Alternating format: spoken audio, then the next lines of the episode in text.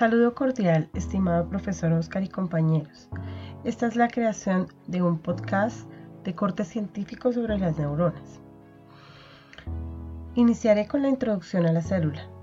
Es una unidad mínima de un organismo capaz de actuar, de autoperpetuarse.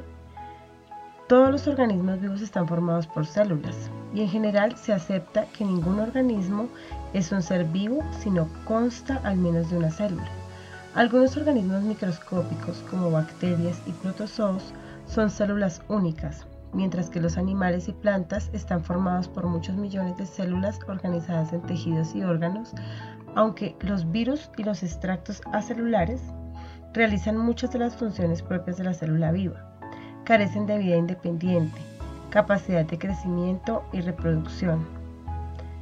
Por tanto, no se consideran seres vivos. La biología estudia las células en función de su constitución molecular, la morfología, y la forma en que cooperan entre sí para construir organismos muy complejos, metabolismo, como el ser humano. Para poder comprender cómo funciona cualquier organismo vivo sano, cómo crece y se desarrolla y qué falla en caso de algún contratiempo, es imprescindible conocer las células que lo constituyen. ¿Por qué son tan pequeñas las células? La mayor parte de las células son microscópicas, pero su tamaño varía en un rango muy amplio. Algunas células bacterianas pueden apreciarse en un buen microscopio óptico y ciertas células animales tienen un tamaño que permite apreciarlas a simple vista. Por ejemplo, las células del huevo o cigoto humano tienen el tamaño de un punto. Las células del huevo de los pájaros son más grandes, pero su tamaño es atípico porque casi toda su masa está ocupada por nutrientes que forman la yema, que no es una parte funcional de la célula. El tamaño y la forma de una célula se relacionan con las funciones, las funciones que ésta realiza. Algunas células, como la meba y los leucocitos, pueden variar su forma a medida que se trasladan. Los espermatozoides tienen una cola larga en forma de látigo que ayuda en la locomoción y las células nerviosas poseen extremos delgados y largos que les permiten transmitir mensajes a través de grandes distancias a los sitios más alejados del organismo. Otras células como las epiteliales son casi rectangulares y se unen a otras como si fueran ladrillos de una construcción hasta formar estructuras laminares. Debido a que las células son pequeñas, son relativamente cortas las distancias que las moléculas deben recorrer dentro de ellas, lo cual permite acelerar diversas reacciones químicas. Además, debido a que las moléculas esenciales y los productos de desecho deben pasar a través de su límite más externo, cuanto más superficie tenga una célula, más rápido pasará a través de ella una cantidad determinada de moléculas.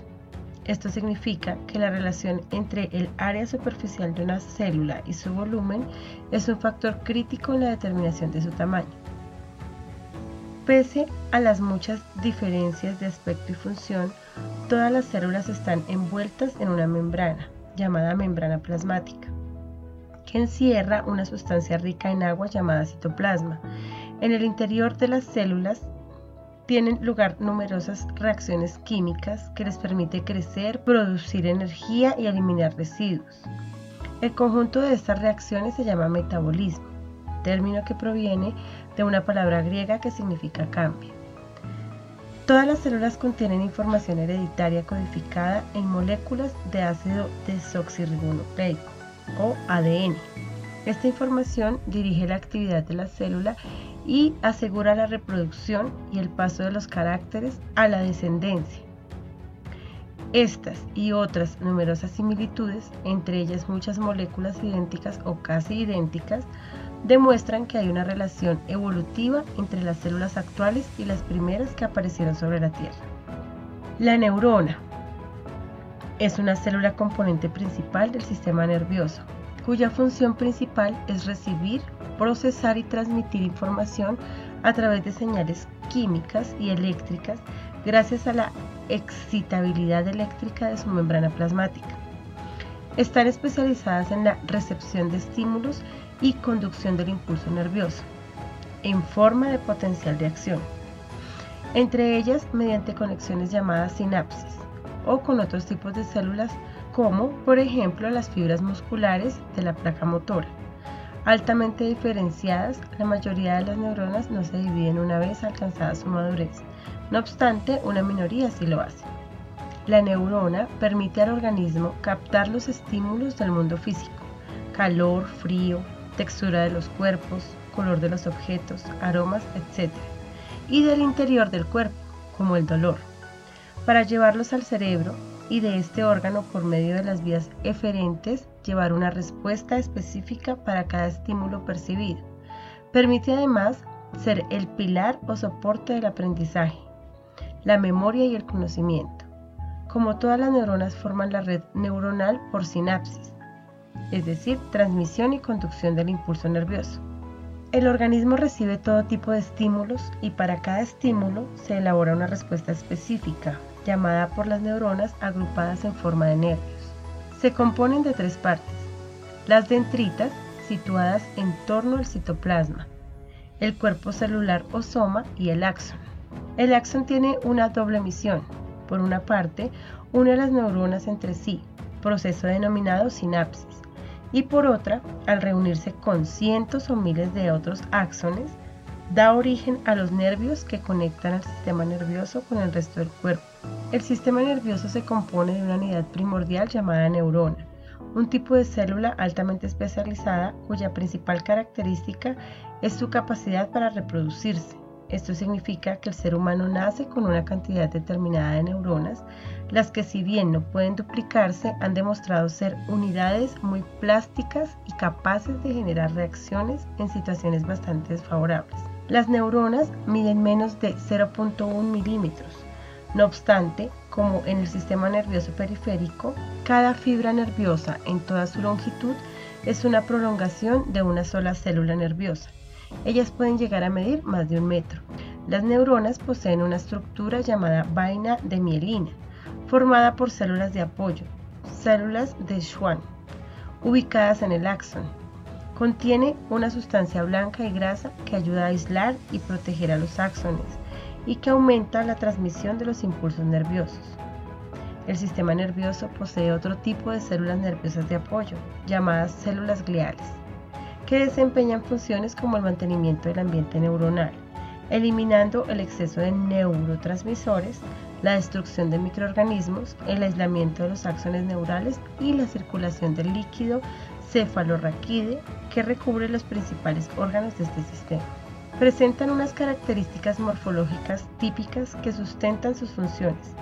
Un cuerpo celular llamado soma o pericarión, una o varias prolongaciones cortas que generalmente transmiten impulsos hacia el soma celular, denominadas dendritas, y una prolongación larga denominada axón o cilindro eje, que conduce los impulsos desde el soma hacia otra neurona u órgano diario. La neurogénesis en seres adultos fue descubierta apenas en el último tercio del siglo XX. Hasta hace pocas décadas se creía que, a diferencia de la mayoría de las otras células del organismo, las neuronas normales en el individuo maduro no se regeneraban, excepto las células olfatorias. Los nervios mielinizados del sistema nervioso periférico también tienen la posibilidad de regenerarse a través de la utilización de neurolema, una capa formada de los núcleos de las células de Schwann. El impulso nervioso. Las neuronas transmiten ondas de naturaleza eléctrica originadas como consecuencia de un cambio transitorio de la permeabilidad en la membrana plasmática. Su propagación se debe a la exigencia de una diferencia de potencial o potencial de membrana que surge gracias a las concentraciones distintas de iones o ambos lados de la membrana entre la parte interna y externa de la célula. La carga de una célula inactiva se mantiene en valores y varía dentro de unos estrechos márgenes cuando el potencial de membrana de una célula excitable se depolariza, la carga de una célula inactiva se mantiene en valores y varía dentro de unos estrechos márgenes. Cuando el potencial de membrana de una célula excitable se despolariza más allá de un cierto umbral, la célula genera o dispara un potencial de acción. Un potencial de acción es un cambio muy rápido en la polaridad de la membrana de negativo a positivo y vuelta a negativo. en un ciclo que dura unos milisegundos. El potencial de acción comprende tres fases. 1. Potencial en reposo o potencial de membrana, permeabilidad al sodio y al potasio. 2. Despolarización de la membrana celular al sodio y al potasio. 3. Repolarización de la membrana al sodio y al potasio. Clasificación. Aunque el tamaño del cuerpo celular oscila entre 5 y 135 micrómetros, las prolongaciones o dendritas pueden extenderse a una distancia de más de un metro. El número, la longitud y la forma de ramificación de las dendritas brindan un método morfológico para la clasificación de las neuronas, según la forma y el tamaño. Según el tamaño de las prolongaciones, las neuronas se clasifican en 1. Poliédricas, como las motoneuronas del asta anterior de la médula. 2.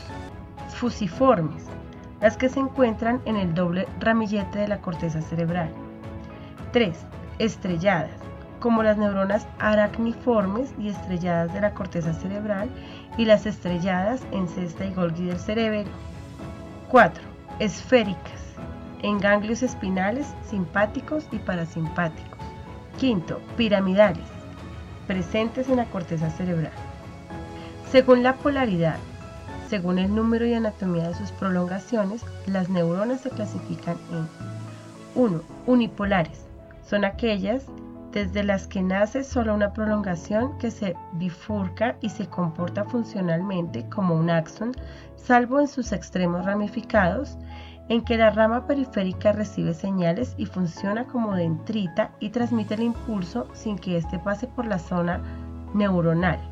Son típicas de los ganglios de invertebrados y de la retina. 2. Bipolares. Poseen un cuerpo celular alargado y de un extremo parte una dendrita y del otro el axón. Solo puede haber uno por neurona. El núcleo de este tipo de neurona se encuentra ubicado en el centro de esta por lo que puede evitar señales hacia ambos polos de la misma. Ejemplos de estas neuronas se hallan en las células bipolares de la retina, conos y bastones, del ganglio coclear y vestibular. Estos ganglios son especializados de la recepción de las ondas auditivas y del equilibrio. 3. Multipolares. Tienen una gran cantidad de dendritas que nacen del cuerpo celular. Este tipo de células son la clásica neurona con prolongaciones pequeñas y una prolongación larga o axón. Representa la mayoría de las neuronas. Dentro de las multipolares distinguimos entre las que son de tipo Golgi 1, de axón largo, y las de tipo Golgi 2, de axón corto. Las neuronas de proyección son del primer tipo y las neuronas locales o interneuronas del segundo. Cuarto, pseudonipolares, monopolar. Son aquellas en las cuales el cuerpo celular tiene una sola dendrita o neurita, que se divide a corta distancia del cuerpo celular en dos ramas, motivo por cual también se les denomina pseudonipolares, pseudos en griego significa falso, una que se dirige hacia una estructura periférica y otra que ingresa en el sistema nervioso central. Se hallan ejemplos de esta forma de neurona en el ganglio de la raíz posterior. Quinto, anaxónicas, son pequeñas, no se distinguen las dendritas de los axones, se encuentran en el cerebro y órganos especiales de los sentidos. Según la función, las neuronas pueden ser sensoriales, motoras o interneuronas. Las motoras son las encargadas de producir la contracción de la musculatura. Sensoriales reciben información del exterior, ejemplo tacto, gusto, visión, y la trasladan al sistema nervioso central. Las interneuronas se encargan de conectar entre las dos diferentes neuronas son las responsables de funciones de percepción, aprendizaje, recuerdo, decisión y control de conductas complejas. Las interneuronas se encargan de conectar entre las dos diferentes neuronas. Son las responsables de funciones de percepción, aprendizaje, recuerdo, decisión y control de conductas complejas. Muchas gracias por su atención. Hasta una próxima oportunidad.